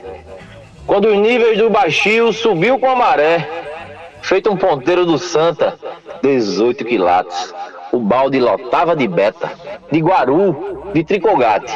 E a molecada tirava uma graninha para comprar sacolé. A rua de casa já ia no Igarapé. A turma escutava na fita, Leci Brandão. E quem passava prestava atenção, mas nem se ligava nos pés. Foi tanto sintoma de ameba, foi tanto sintoma de ameba, que fecharam o correio picanço e se acabaram os picolé da Compesa. Os picolé da Compesa, José Wilson Timotel, Eterno in Black. Minha gente, deixa eu dar um relato aqui agora do sábado chuvoso pela manhã. Aí eu tô me arrumando pra viajar. E infelizmente, eu não vou poder ir para o aniversário de um dos integrantes do grupo. Eu até posso dizer quem é, posso até dizer onde é, porque vocês não vão poder ir, porque né, foi sábado passado. Mas aí a gente foi pegar um caldinho, tá ligado? Ali num posto aqui em Boa Viagem. E aí chega no, no posto, tinha duas mesas. E quando a gente chega, sai do, quando sai, chega, sai do carro, já houve gritaria e confusão. Meu irmão, dois casais, assim, um em cada mesa, aparentemente. Eu não, não sei qual é a história, mas, meu irmão, bagunça, palhaçada, sabe como é? Mulher gritando com outra mulher, os cabas com cara feia, meio irmão, que confusão do caralho, velho. Isso era o quê? Dez e meia da manhã, tá ligado? E aí o- o a galera com roupa de noite, velho, bebendo no posto. De 10 e meia da manhã no sábado. Duas mulher brigando, os caras tentando. Eu de cara feia, um tentando apaziguar a outra, o outro sentado de cara amarrada, meu irmão. Eu doido pra perguntar o que era. Mas eu me controlei, né? Porque, sei lá, né? E aí, beleza. Aí, aí a gente saiu e eu comentei com a Juliana, né? Cara, é confusão da porra, né? Aí ela fez, é porra, e pior é a galera lá do posto que tava vendendo, lá tem um negócio de caldinho e tal. Chuva da porra, sem ninguém, ainda tem que ficar vendo briga. Eu digo, ainda arriscado sai o tiro, né? Porque quando tem umas porra dessas, às vezes tem uns tiros, né? Ela fez, é, pô, nesse posto morreu alguém há uns anos atrás. Eu digo, puta que pariu, velho. Tchau, meu irmão, vambora. Rapaz, esse negócio de briga não, viu? Mas esse negócio de ficar no sábado de manhã no postinho, bebendo, depois da noite anterior, eu já fui muito boa nisso. Olhe, eu já pratiquei esse esporte valendo, mas hoje em dia me aposentei. E eu queria aqui aproveitar os últimos minutos do podcast para deixar registrada uma queixa contra o cantor Zé Cabaleiro. Irmão Zé Cabaleiro, já deu tempo de tu fazer letra melhor, pô. O povo gosta de tu. Só toca a tua música na Nova Brasil FM, né? Que não toca música nova já faz tempo. Mas, porra, o cara. veja, as músicas do cara são nível caneta azul. A caneta azul poderia ser uma música de Zé Cabaleiro facilmente. Hoje eu estava num, num, café, num banheiro, desses banheiros que a música toca alta, que é para abafar os ruídos intestinais dos clientes, né? E tava tocando uma música de Zé Cabaleiro em que ele dizia que era muito foda e não entendia por que é que uma mulher não dava mole para ele. Assim, achava um absurdo. E a parte que mais me chamou a atenção foi uma parte que ele falou: Já vi você rasgando meus poemas, mas nunca lhe vi rasgar dinheiro. Ou seja, o cara tá comparando assim, rasgar o poema dele com uma loucura equivalente a rasgar dinheiro. E eu lhe digo, se o poema do cara for no nível das músicas que ele faz, das letras que ele faz, realmente são dignas de ser rasgada por qualquer pessoa, a não ser que a pessoa esteja precisando de um papelzinho para limpar o rabo, que aí é uma utilidade mais nobre. Para as letras de Zé Cabaleiro, ou poemas dele, né? enfim. Perdão aí para os fãs, mas não, eu acho que Zé Cabaleiro é fã. A gente nunca tinha falado dele aqui no podcast, né? E eu realmente acho uma desgraça. Eu gostaria de pedir mais respeito a Zé Cabaleiro, porque ele chega a ser primo do meu pai. Então é parente meu. Por favor, vamos respeitar. Mas veja, superado isso. Imagine o duelo entre Zé Cabaleiro, que eu sempre pensei que fosse Zé Cabaleiro, entendeu? E Zé Cafofinho. E fica Zé. Eu pensei que Zé Cabaleiro era Zé Cabaleiro. E Zé era Zeca Fofinho. Tipo, era um Zeca, um José Carlos Fofinho. Entendeu? Então o Zé era Zé Cabaleiro e o outro era Zé, o Zeca Fofinho. Não deu pra alcançar, não, sei. Se você chegou até aqui, considere apoiar o Conversando Água através do apoia.se barra Conversando Água. São quatro planos de apoio para você escolher e cada um dá direito a recompensas maravilhosas. O link é apoia.se barra Conversando Água. Deixa da tua pirangagem aí e ajuda a gente a continuar bebendo Heineken. Encerrando. Logo nos veremos de novo. Obrigado pela presença de todos. Nós gostamos de vocês. No próximo tem mais. O podcast Conversando Água reserva-se ao direito de não concordar e também de não discordar de qualquer conteúdo verbalizado pelo ouvinte no quadro Participação da pessoa ouvinte. A responsabilidade pelos referidos conteúdos é atribuída exclusivamente ao ouvinte que teve a coragem de vir aqui falar qualquer tipo de merda.